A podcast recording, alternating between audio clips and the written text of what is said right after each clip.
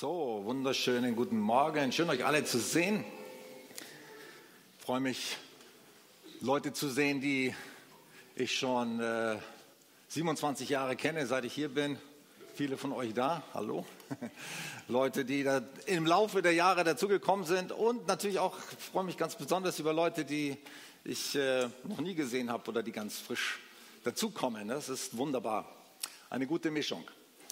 Ähm, ich muss euch etwas gestehen oder ab und zu gestehe ich euch etwas auch äh, von mir selber oder offenbare etwas von mir selbst. Ich bin ein hoffnungsloser Sammler. Ich meine, Männer sind sowieso Sammler und Jäger. Und die Menschheit teilt sich in zwei Gruppierungen, Wegschmeißer und Behalter. Meistens sind die Männer eher die Behalter und die Frauen die Wegschmeißer. Gibt es auch, natürlich hängt das natürlich auch von bestimmten Kategorien ab, sage ich mal, Vielleicht sind Frauen bei, bei Schuhen nicht so die Wegschmeißer oder bei Kleidungsstücken, keine Ahnung. Und Männer vielleicht bei technischen Sachen und Schrauben. Ich, wenn ich irgendwas wegschmeiße, dann schraube ich jede Schraube ab von meinem Gerät und tue die in irgendeinen Kasten, weil ich denke, ich kann sie irgendwann nochmal gebrauchen und so, solche Sachen. Ne? Aber zum Glück habe ich eine Frau, die ein Wegschmeißer ist und die hilft mir in der Balance zu bleiben. Ja? Ich habe euch mal ein bisschen was aus meiner Sammlung mitgebracht an Handys. Ähm, hier seht ihr so ein wunderbares Samsung Club-Handy. Kennt von euch noch jemand, hat schon mal jemand früher mal mit so einem Ding telefoniert? Ähm, manche von den Jugendlichen sagen sich, was, was ist das? Kann man damit, das hat ja noch nicht mal ein Touchscreen oder so. Ne? Also aber man konnte es benutzen. Zu seiner Zeit war es sinnvoll und hilfreich. Und als es rauskam, solche Dinge, ich hatte früher, bis vor kurzem hatte ich auch noch so ein Handy mit so, einem, mit so einer Antenne, die man rausziehen konnte. Hat meine, haben wir dann mit meiner Frau zusammen in so einer Mammut-Entsorgeaktion, haben wir dann mit vielen anderen Dingen, die leider das Ding auch weggeschmissen, sonst hätte ich es euch heute auch noch präsentiert.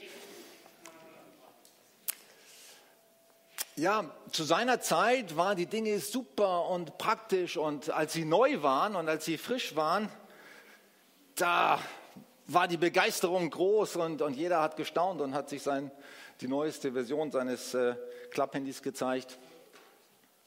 Motorola war die erste Firma, die ähm, ein Handy produziert hat 1973. Die haben das in, in ihrem Labor zusammengebaut aus allen alten UKW-Radios aus Transistoren und Teilen und so weiter. Und dann hat der Leiter von, äh, von Motorola hat dann bei seinem größten Konkurrenten mit seinem ersten selbstgebastelten Handy angerufen, um zu präsentieren, ich telefoniere vom Handy. Ne?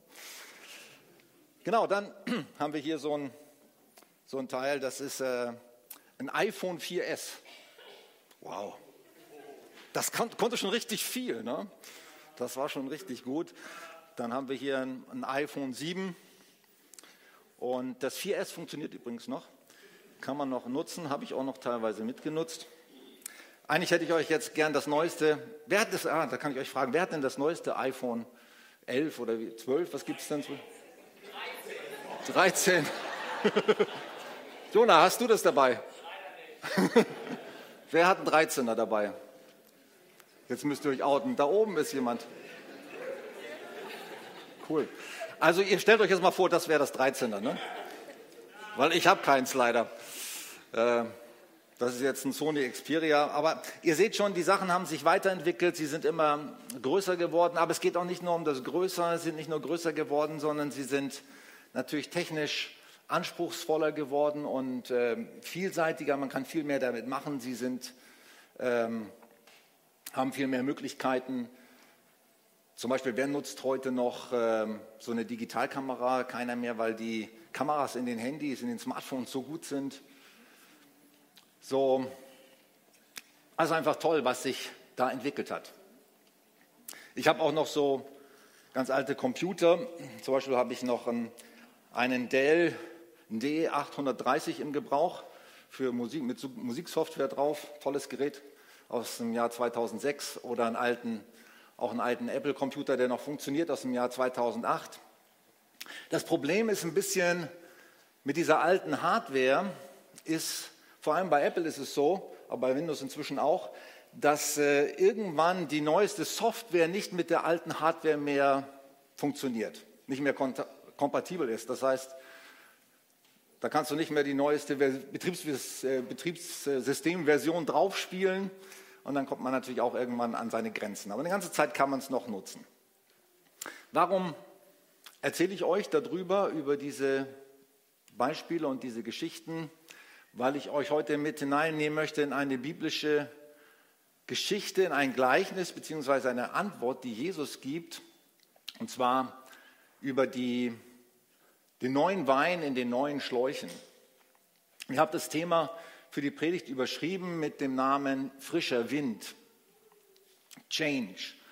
Wir sehen im Bereich der Technik, aber auch im Bereich der Gesellschaft, in vielen Bereichen, in der Bereich der Automobil- Industrie ist gerade ein Riesenwechsel von Verbrennungsmotoren zu E-Motoren oder äh, autonomes Fahren, ne, Patrick, so Autos, die alleine fahren ne, und solche Sachen. Ne. Da ist ständiger Wechsel und wer, wer dabei sein möchte, der muss bereit sein, sich zu verändern oder den Wechsel mitzugehen und nicht nur mitzugehen, sondern ihn auch voranzutreiben, innovativ zu sein und neue Dinge in, in Gang zu bringen und ins Laufen zu bringen.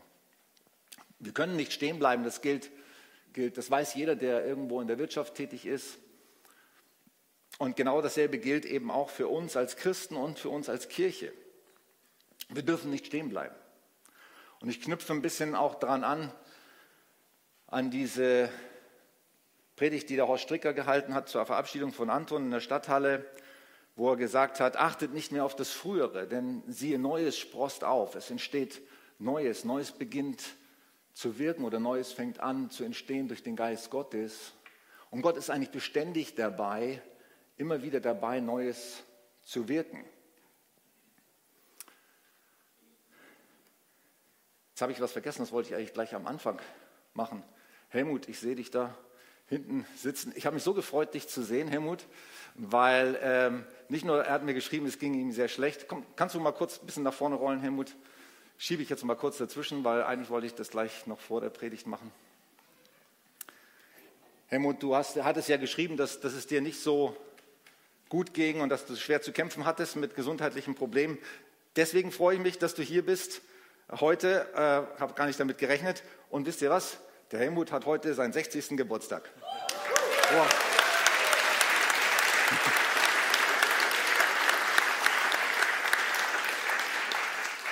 Ich bin aber heute nicht. Äh, ich bin aber heute nicht hier, weil ich Geburtstag habe, sondern weil ich mich wirklich Sonntag für Sonntag sehnt habe, wieder einfach in einer Gemeinschaft zu sein. Mir reicht es nicht aus, äh, in der Bibel zu lesen, sondern es ist einfach so wichtig, Gemeinschaft zu haben. Und äh, ja, genau, ich habe furchtbare äh, Krämpfe. Das heißt, mein Medikament hat nach 26 Jahren aufgehört zu funktionieren. Und ich brauche jetzt Pflege morgens zum Raus aus dem Bett. Ich komme da alleine nicht mehr klar, kann nicht mehr Auto fahren. Und meine Frau hat mich heute hierher gebracht. Das war das, eigentlich das erste Mal, dass sie letztendlich mir diesen Schritt ermöglicht hat. Das nur einfach zur Information. Und es freut mich wirklich, äh, heute da zu sein. Und es hat jetzt mit dem Geburtstag nichts zu tun. Letztes Mal wollte ich schon da sein. Super. Und äh, Jesus, wir freuen uns so sehr mit, mit Helmut und wir segnen ihn jetzt zu seinem Geburtstag und danken dir, dass du so gut meinst mit ihm, ihn so lieb hast, ihn zu dir gezogen hast mit deiner Liebe und segnen dich jetzt auch, Helmut, mit, mit all dem, was Gott für dich bereithält. Und er hält Segnungen für dich bereit, Segnungen im Himmel. Dazu gehört auch Heilung und Frieden und Freude und vieles mehr. Und wir segnen dich mit dem ganzen Paket, mit der ganzen Fülle der Segnungen Gottes, dass sie über dich kommen sollen und dass auch deine Medikamente wieder anschlagen, dass du wieder Auto fahren kannst und aus der Pflege rauskommst. Und danke, dass äh, du gut für Helmut sorgst und ihm auch alles zum Besten dienen lassen wirst. Wie heute Morgen, dass seine Frau ihn hergefahren hat. Auch das war was Gutes. Und danke, Herr, du benutzt all das auch zum Besten für uns. Amen. Amen. Wir wünschen dir einen gesegneten, schönen Geburtstag, Helmut. Das habe ich nur kurz oh, dazwischen geschoben. Zurück zum Thema frischer Wind. der neue Wein in den neuen Schläuchen. Diese Geschichte steht bei Lukas noch ziemlich gleich am Anfang, also war eine der ersten Gleichnisse, eigentlich das erste Gleichnis bei Lukas, das Jesus erzählt. Wenn ihr euch, äh, wenn ihr die Geschichte kennt oder die Situation, die Pharisäer, das sind ja immer so die Kritiker gewesen von Jesus, die religiösen Leute eigentlich, die es sehr ernst gemeint haben mit dem Glauben, die haben Jesus oft am stärksten angegriffen und in Frage gestellt. Und in dieser Situation fragen sie ihn, äh, sag mal Jesus, äh, warum fastest du eigentlich nicht mit deinen Jüngern? Johannes der Täufer, die fasten, was das Zeug hält, wir auch als Pharisäer. Die Pharisäer haben übrigens zweimal die Woche den ganzen Tag gefastet, immer donnerstags und montags, weil donnerstags ist Mose auf den Berg Sinai gegangen und Montag ist er runtergekommen, deswegen haben sie gesagt, fasten sie zwei Tage. Und die haben gesagt, ja, wir fasten und Johannes der Täufer fastet aus und ihr, ihr trinkt Wein und ihr feiert und feiert Hochzeiten und esst. Jesus nannte man einen Fresser und Säufer übrigens. Und sie fragen ihn, was, das es doch nicht, warum, warum fastet ihr nicht? Und Jesus antwortete darauf und sagt, wie kann die Hochzeitsgesellschaft fasten, wenn der Bräutigam bei ihnen ist? Hey, hier, wisst ihr nicht, wen ihr vor euch habt? Hier ist der Bräutigam. Und die Pharisäer wussten ganz genau, was er damit meinte, weil das Thema Braut und Bräutigam, Hochzeit, das war bekannt schon vom Alten Testament und sie wussten ganz genau, dass sich Gott selbst und der Messias als der Bräutigam vorstellt. Und sie wussten ganz genau, was Jesus damit meinte. Ich bin Gott, der auf die Welt gekommen ist. Ich bin der Messias. Ich bin der Bräutigam. Und deswegen können sich die, die Menschen, können die Menschen nicht traurig sein. Wir nehmen mal die, das zweite Bild mit dem letzten Vers aus diesem Text. Neuen, Neoswein. Ich komme später noch mal so ein bisschen auf die Grundbedeutungen dieser Worte da drin. Neuen Neoswein füllt man in neue Kainos, also es sind zwei verschiedene Begriffe für neu, die hier verwendet werden, Schläuche. Wer aber alten Wein trinkt, der will nichts vom jungen Wein wissen, denn der alte ist besser, milder, wird er sagen. Lukas 5, Vers 38. Also kurze theologische Einführung in diesen Text. Was meinte Jesus damit, als er über diesen neuen Wein sprach? Also er sagte erst, wie, kann, wie können die Hochzeitsgäste fasten oder traurig sein, wenn der Bräutigam bei ihnen ist? Hier muss gefeiert werden, da kann nicht gefastet werden. Und dann sagt er dieses Gleichnis, man kann nicht von einem neuen, man schneidet nicht aus einem neuen Stoff oder einem neuen Hemd ein Stück raus und äh, flickt den auf ein, auf ein altes Gewand oder auf ein altes Hemd drauf. Das geht nicht. Das ist Blödsinn. Man zerstört ja den neuen Stoff, der eigentlich für was Neues verwendet werden könnte. Oder wenn es schon ein neues Hemd ist, macht man das neue Hemd kaputt. Und das alte Hemd macht man letztendlich auch nicht besser, weil der neue Stoff wird davon wieder abreißen. Und bei, bei altem Wein oder bei neuem Wein und alten Schläuchen ist es genauso. Wenn man neuen Wein nimmt, der noch gärt, der noch rumort, der sich entwickelt, wo die, wo die Hefen noch so richtig oder am, am, am Arbeiten sind und sich der Alkohol am entwickeln ist. Da ist richtig Bewegung da drin, da rumort es ne, im neuen Wein. Das sprudelt auch noch. Und ähm, wenn man den in die, in die alten Schläuche reinfüllt, dann gehen die kaputt, weil die schon nicht mehr so flexibel sind. Also neue Weinschläuche damals auch, die waren schon, warum hat man Wein überhaupt in Schläuche gepackt? Weil das Leder flexibel war. Eigentlich ist es auch dazu da gewesen, dass sich die Schläuche dehnen und, und mitgehen können in dem Gärungsprozess. Heute macht man das, glaube ich, mit, mit Fässern. Das habe ich mir jetzt alles angelesen. Ich bin weder Schneider noch Winzer.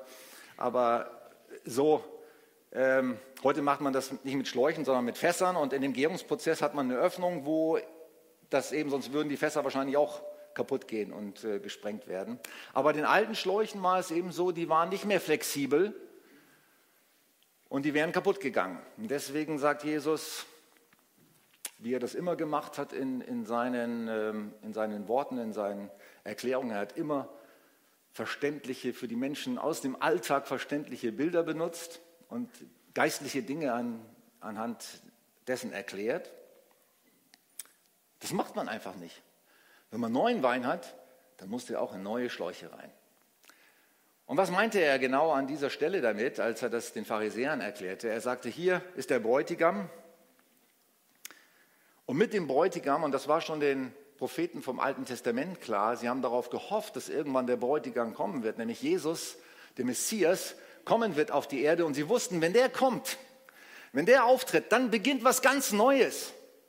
Dann bleibt es nicht beim Alten, dann werden auch unsere religiösen Formen irgendwann überaltet sein, weil all die Formen, die wir im Tempel praktizieren und all die Dinge, die wir da gemacht haben, waren ja nur ein Vorschatten, ein, eine Hoffnung, ein Ausdruck von dem, dass der Messias irgendwann kommen wird. Und wenn er dann kommen wird, dann wird sich das alles ändern, das wussten die. Das bleibt nicht beim Alten. Religiöse Formen, sagt Jesus, müssen sich ändern. Die haben jetzt keinen Platz mehr. Das heißt nicht, dass sie falsch waren. Genauso wie dieses Samsung, keine Ahnung, C38 oder so, nicht falsch war für die Zeit. Oder das iPhone 4S, das war super. Aber jetzt ist nicht mehr die Zeit dafür. Jetzt ist eine andere Zeit angebrochen. Und wenn man das auf die Informatik überträgt oder Kommunikationswissenschaft oder Kommunikationsindustrie, dann heißt es, äh, wir brauchen neue Hardware und wir brauchen neue Software. Und neue Software ist nicht mit der alten Hardware kompatibel. Wir brauchen beides neu.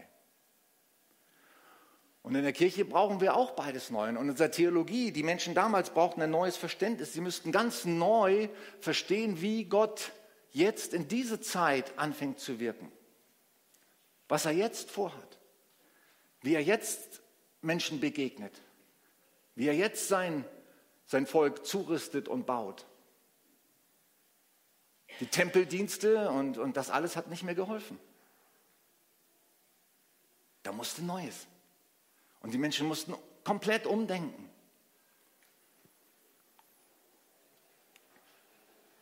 Und wie schön ist dieses Bild von, dem Braut, von der Braut und dem Bräutigam oder das Bild von der Hochzeit. Wir haben dieses Jahr auch in der, in der Kirche so viele Hochzeiten. Dave hat gesagt, er hat allein dieses Jahr zehn Hochzeiten, an denen er beteiligt ist. Wahnsinn. Nicht alle hier in der Kirche, aber sehr viele auch hier in der Kirche. Ist super. Hochzeit ist doch was Tolles und junge Menschen freuen sich auf Hochzeiten, auf die Hochzeitsfeiern und sind begeistert, wenn sie auf Hochzeiten eingeladen werden, wir auch. Jeder freut sich doch, wenn er feiern kann mit einem Hochzeitspaar. Und so eine Freude da, so eine Begeisterung. Und äh, jedes junge Mädchen, die noch Teenager ist und noch nicht verheiratet ist, was spielen die am liebsten? Ich weiß von meinen Mädels, Hochzeit. Ja, das ist einfach so. Hochzeit ist was, was ganz Tolles und es ist ein tolles Bild. Und ich gehe nochmal auf das Bild der Hochzeit oder auf die, das Ritual der Hochzeit aus jüdischer Sicht ein, weil das ist auch wichtig, dass wir das verstehen was mit Jesus angebrochen ist und in welcher Zeit wir leben. Bei den Juden war es so, dass es äh, zunächst mal eine Verlobung gab. Aber die Verlobung war, hatte noch einen ganz anderen Charakter als heute bei uns. Wenn die Bibel im Alten Testament von Verlobung spricht, zum Beispiel in Hosea, wo, wo Gott sagt, ich will mich in Ewigkeit mit dir verloben, ähm, dann war das die Verlobung damals schon eine rechtsgültige Angelegenheit. Eigentlich war schon bei der Verlobung alles geklärt und der Mann gehörte zu der Frau. Da wurde ein Vertrag geschlossen bei der Verlobung und zwar von den Eltern. Da wurde ein Brautpreis vereinbart und schon bezahlt. Da wurde die Höhe der Mitgift vereinbart und so weiter. Da wurden auch Dokumente unterzeichnet. Die Verlobung war eine wirklich wichtige Sache. Eigentlich war es noch wichtiger, sage ich mal, rechtlich betrachtet als die Hochzeit selber. Die Hochzeit war dann die Feier und das, äh, die Freude daran und dass die Frau dann beim Mann einzog. Und in diesem Jahr, oder manchmal hat es auch länger gedauert, manchmal kürzer, je nachdem, wie Die Lebenssituation war, manchmal wurden ja auch schon junge Mädchen mit 12 oder 14 verheiratet und die Verlobung vereinbart, dann mussten sie noch viele Jahre warten, bis sie dann bei ihrem Mann eingezogen sind. Und dann irgendwann sind sie eingezogen. Und oft wussten die Frauen auch gar nicht, wann der Tag kommt, wann dann die Hochzeit sein wird, wann sie einziehen werden bei ihrem Mann. Das wussten sie gar nicht. Aber sie waren bereit. Und rechtlich war schon alles unter Dach und Fach. Und das ist so wichtig, das zu verstehen, auch für uns und für uns als Gemeinde. Und wenn wir diese biblischen Bilder von der Hochzeit lesen, wir sind mit einem Mann verlobt, sagt die Bibel. Das ist Jesus. Klar, für die Männer ein bisschen schwer nachvollziehbar, dass wir mit dem Mann verlobt. Das hat mit Gender nichts zu tun, sondern das ist einfach, dass wir Teil der, der Braut sind, dass wir alle zusammen als ganze Gemeinde die Braut Jesus sind wir sind mit einem Mann verlobt. Das heißt, rechtlich ist alles unter Dach und Fach. Wer hat den Brautpreis bezahlt? Wer hat, eine, wer hat einen Vorschlag? Jesus. Jesus. Er hat den Brautpreis bezahlt und wo? Am Kreuz. Er hat alles bezahlt für uns. Er hat unsere ganze Schuld getragen. Er hat uns gereinigt. Er hat uns bereit gemacht er hat sozusagen unser Hochzeitsgewand schon als Braut bezahlt, oder? Schon dafür gesorgt. Es wurde übrigens auch ein Unterpfand gegeben vom Bräutigam zur Brautfamilie, sodass irgendwie die Brautfamilie was in der Hand hatte, zu sagen, wir wissen, nicht nur die Papiere, wir haben ein Unterpfand wie so eine Kaution oder irgendwie sowas. Und wir haben auch ein Unterpfand bekommen, den Heiligen Geist, der in uns wohnt, sagt die Bibel. Hey, wir können uns sicher sein, dass wozu Gott sich verpflichtet hat, zu sagen, ich verlobe mich mit euch, ihr seid jetzt meine Braut und ich halte mein Versprechen, ich werde euch zu mir nehmen, ich werde euch holen und dann werdet ihr bei mir einziehen. Das steht felsenfest. Ich habe den Brautpreis bezahlt, alles ist unter Dach und Fach, ihr seid meine Braut und das Einzige, was ihr tun müsst, ist warten. Und das Warten ist ja nichts Passives. Hey, was haben die Verlobten gemacht. Die haben ja nicht nur in ihrem Haus gesessen und gewartet, bis der Tag der Hochzeit kam. Ich denke zum Beispiel Maria und Josef in äh, Nazareth. Äh, die haben ja im selben Dorf gelebt, kleines Dorf. Er war Zimmermann und sie, keine Ahnung. Auf jeden Fall äh, sind die sich begegnet beim Einkaufen oder Spazierengehen oder was weiß ich. Und ich denke mal, die haben jede Möglichkeit genutzt, um sich mal hinter irgendein Haus zu verziehen, um mal ein bisschen Zeit miteinander zu haben, oder? Wie das bei verliebten Paaren üblich war. Und die haben bestimmt miteinander geredet und so weiter. Also Verlobungszeit ist ja nicht eine passive Zeit, auch für uns jetzt übertragen. Das heißt ja nicht, dass wir warten auf Jesus, bis er wiederkommt und bis dahin läuft dann nichts zwischen uns. Sondern, hey, wir sind in freudiger Erwartung. In fröhlicher, hoffnungsvoller, freudiger Erwartung. Damit verändert sich auch das ganze Thema Fasten für uns, von dem das Ganze ausging weil das kriegt einen ganz fröhlichen Charakter. Überhaupt sagt Jesus, wenn ihr fastet, dann tut nicht so, zeigt das nicht den Leuten und sagt, oh, jetzt heute faste ich, ich ist echt schwer. Sondern macht das mit Freude, zieht euch besonders hübsch an und äh, lasst das niemandem merken, dass ihr fastet, weil ihr tut das für Gott. Es ist auch ein Ausdruck letztendlich unserer Freude, dass wir sagen, hey, wir fasten deswegen, weil wir uns so freuen und weil wir diese Beziehung zu dir dadurch verstärken wollen. Und diese Vorfreude, dass du kommen wirst und dass du und Jesus mein Bräutigam bist und dass dieser Tag der Hochzeit kommt, deswegen fasten wir. Also wunderschönes Bild von der Hochzeit, von der Verlobungszeit. Und dann kommt das äh, mit dem, mit dem Kleid, mit dem Flicken, mit dem neuen Kleid und mit dem neuen Wein. Neuer Wein, Neos. Neos Wein füllt man in Kainos Schläuche.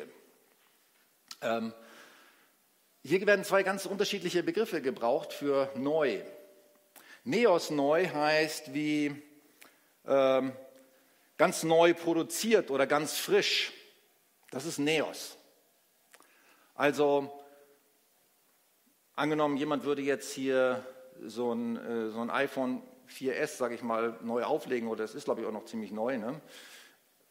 würde gerade frisch aus der Fabrik kommen, dann ist es neu, Neos, weil es gerade neu produziert ist. Es ist aber nicht Kainos, weil Kainos neu heißt ganz neuartig. Noch nie vorher da gewesen. Hey, als das erste Handy kam von Motorola mit diesem ausziehbaren Antenne, dann war das Kainos. Weil sowas gab es vorher noch nicht. Alle anderen Handys danach waren nicht mehr Kainos, sondern Neos. Im übertragenen Sinne. Weil es gab vorher schon Handys, die sind vielleicht immer wieder neu aufgelegt worden, neu produziert worden, natürlich auch in anderer Art. Aber das Handy selber ist das, diese neue Erfindung, die Innovation. Deswegen sind das unterschiedliche Dinge. Der Wein ist das Neue, ist dieses Bild auf das Neue, was jeden Tag neu ist. Es ist im Grunde ein Bild auf den Heiligen Geist. Unser Glaube kann nicht alt sein. Das ist wie mit dem Manna in der Wüste. Wisst ihr, als die Israeliten durch die Wüste zogen, da konnten die nicht, äh, hatten die keine haltbaren Lebensmittel, keine Konservenbüchsen und äh, auch kein gepökeltes Fleisch oder so. Die hatten jeden Tag frisches Manna. Frisch und neu, Neos. Frisch produziert, frisch aus dem Himmel, jeden Tag neues Manna. Hey, und so ist das auch, was der Heilige Geist uns gibt und unser Glaube muss immer wieder neu sein. Die, die, die Kraft des Heiligen Geistes in unserem Leben, die können wir nicht konservieren. Wir können nicht von Erfahrungen im Glauben leben, die wir gestern gemacht haben oder vor einem Jahr oder vor zehn Jahren. Das muss neu sein. Und wisst ihr, was Erweckung bedeutet? Erweckung heißt, wenn der Glaube von jedem Einzelnen von uns frisch und neu und begeisternd ist, jeden Tag neu. Das ist Erweckung. Wenn wir jeden Tag von Gott spüren, hey, du begegnest mir, du versorgst mich, du gibst mir deinen Geist, du fühlst mich mit deinen Gedanken, du gibst mir deine Inspiration, hey, du bist lebendig, du bist da, du bist neu. Das ist Neos. Das ist der neue Wein. Und dieser neue Wein, dieser Neos-Wein, der muss aber auch in neue Schläuche, Kainos-Schläuche. Und damals bedeutete das bei Jesus der neue Bund und der alte Bund, also der alte Bund mit dem Volk Israel.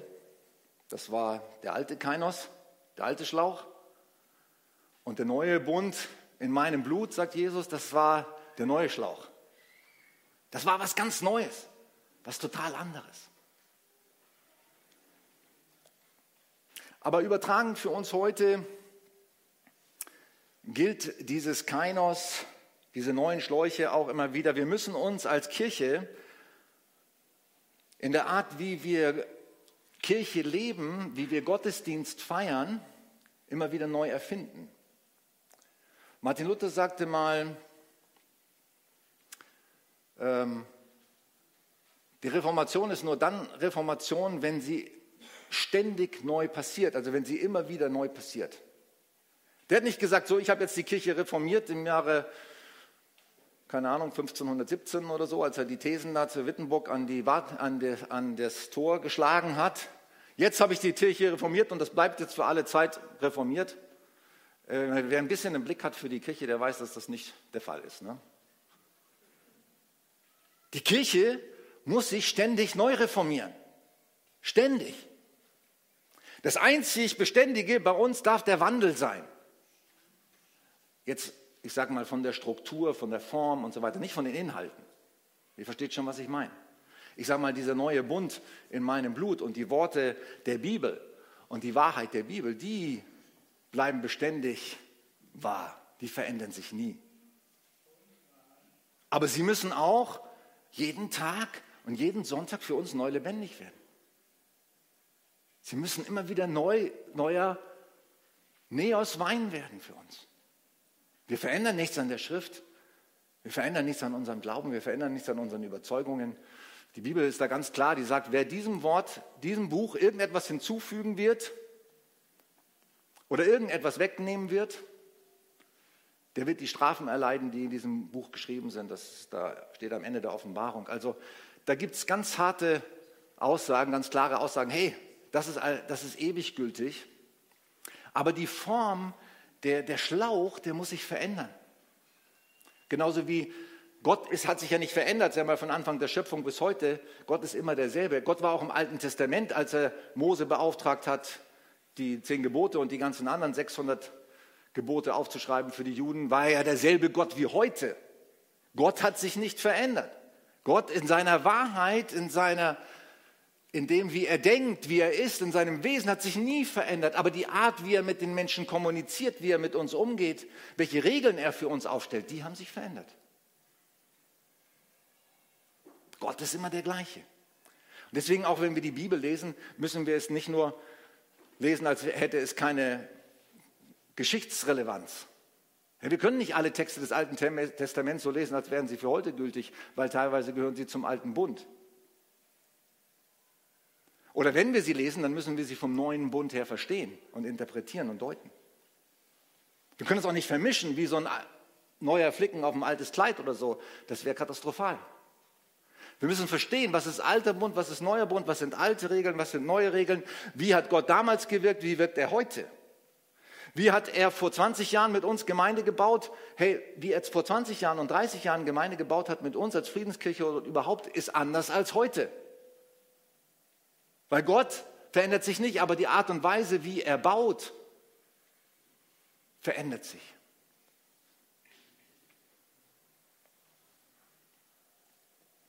Und deswegen brauchen wir neuen Wein und wir brauchen neue Schläuche. Mal die nächste Folie. Das habe ich eigentlich alles schon gesagt, eigentlich hätte ich das vorher schon. Noch nicht alles neuer Wein, das ist der neue Bund, das ist das frische Wirken des Heiligen Geistes, das sind Erweckung, Bekehrung und auch Ernte.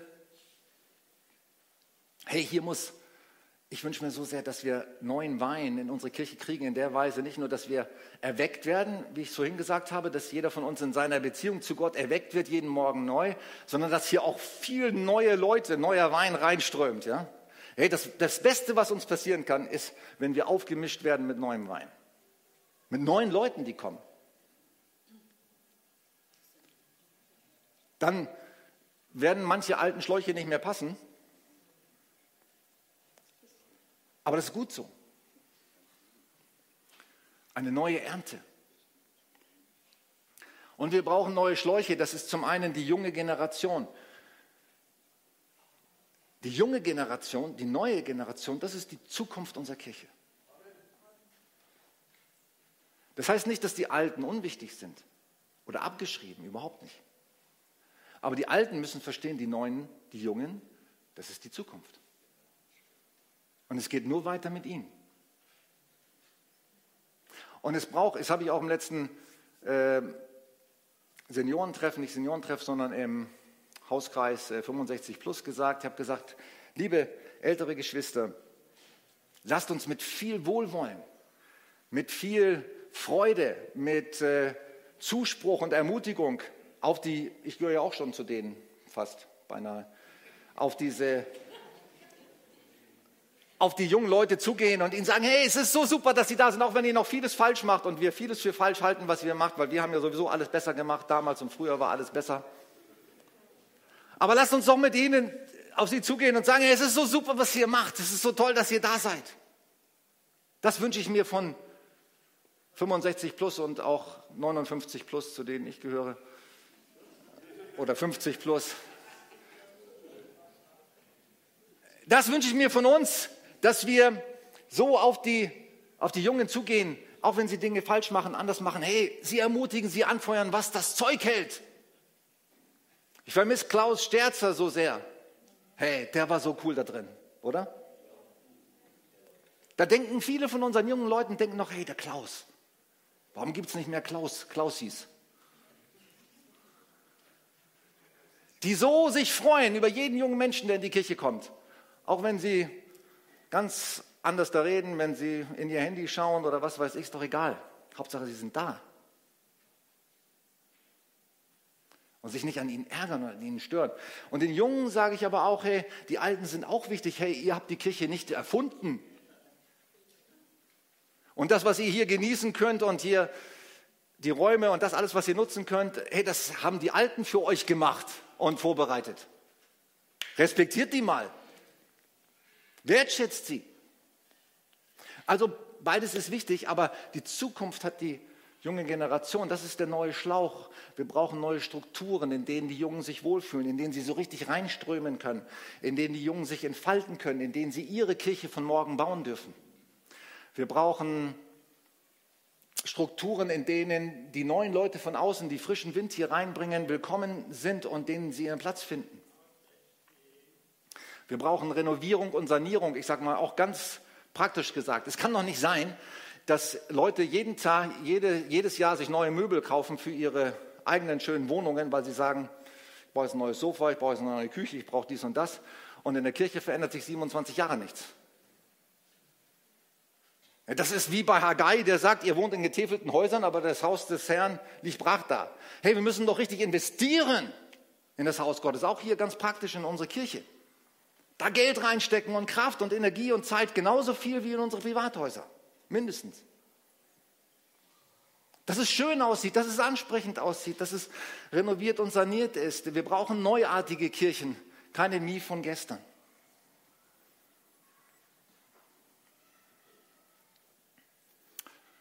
Und diese Haltung, diese Gesinnung, die wünsche ich mir von uns allen. Mich eingeschlossen. Ich bin, Leute, ich hänge auch an den alten Lobpreisliedern. Wenn ich morgens aufwache und ein Lobpreislied im Kopf habe, dann ist das kein moderner Hillsong, Song, sondern das ist irgendwie ein Jugend mit einer Missionslied von 1985 oder so. Ja, nee, 85 noch nicht, da war ich noch nicht gläubig, aber ich sage mal von. Das Lied vielleicht von 85, genau. Ja, so bin ich, klar, ich mag auch die alten Schläuche lieber. Der alte Wein ist milder, klar. Aber wir müssen uns darauf einstellen, wenn wir nach vorne wollen, wenn wir die Zukunft wollen als Kirche, dann müssen wir die, die junge Generation fördern. Hey, und wir Alte, mal ganz ehrlich, die schon 25 Jahre, 30 Jahre, 40 Jahre, ich kann eine Abstimmung machen, wer ist schon über 40 Jahre gläubig?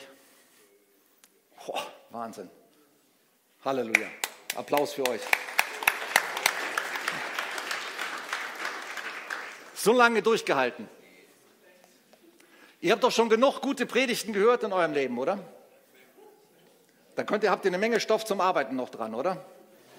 Der müsst ihr nicht denken, oh, ich brauche wieder eine schöne Predigt für mich heute. Weißt du, wisst ihr, was ich meine?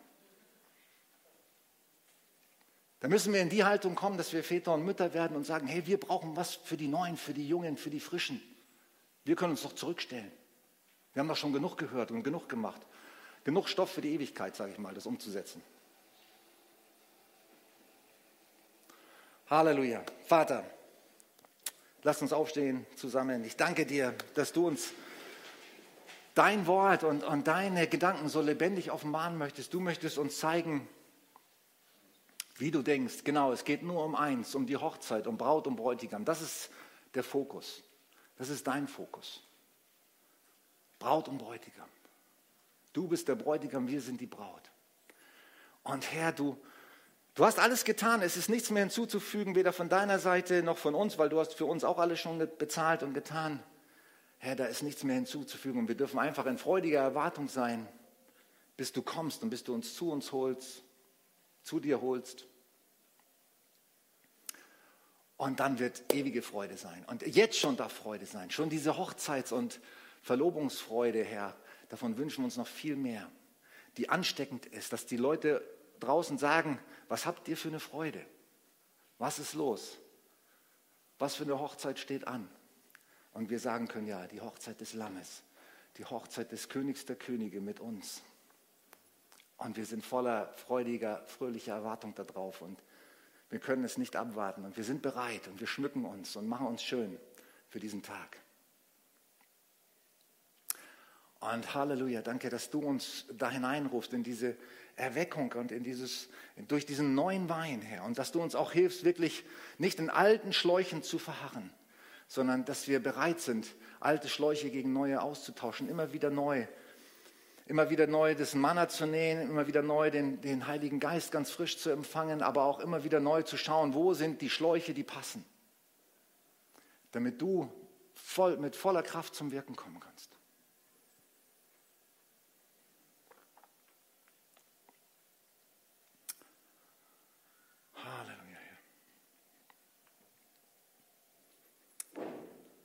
Vielleicht ist auch der eine oder andere hier heute Morgen, der sagt, ich habe ich hab noch gar nicht gewusst, dass ich zu dieser Braut gehöre. Kenne noch gar nichts von diesen äh,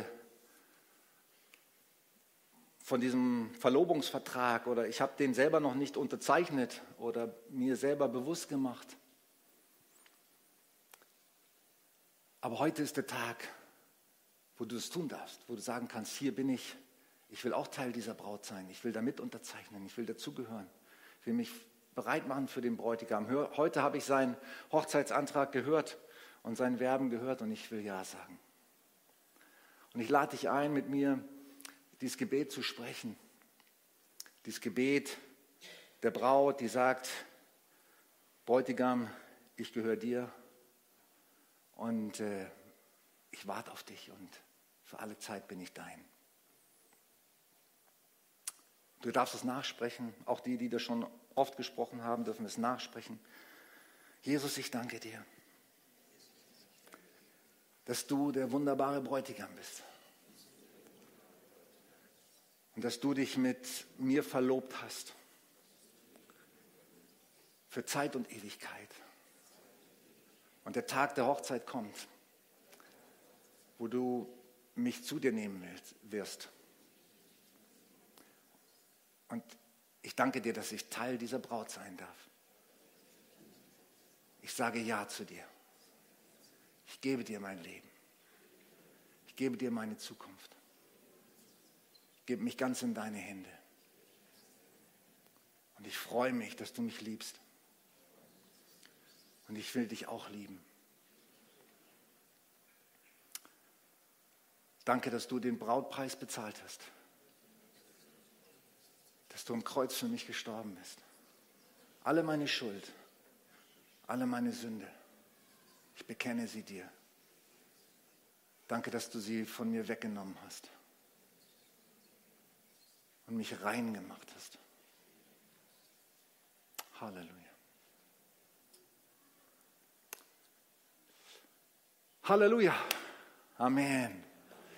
Meine Frau hat mir so ein schönes Video gezeigt vor gestern, glaube ich, von einem Halleluja aus äh, Rotterdam, wo gerade eine große Konferenz ist.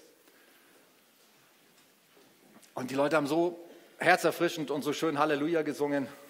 Das war wunderbar.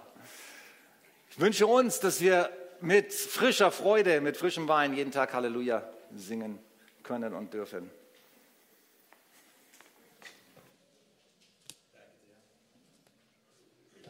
für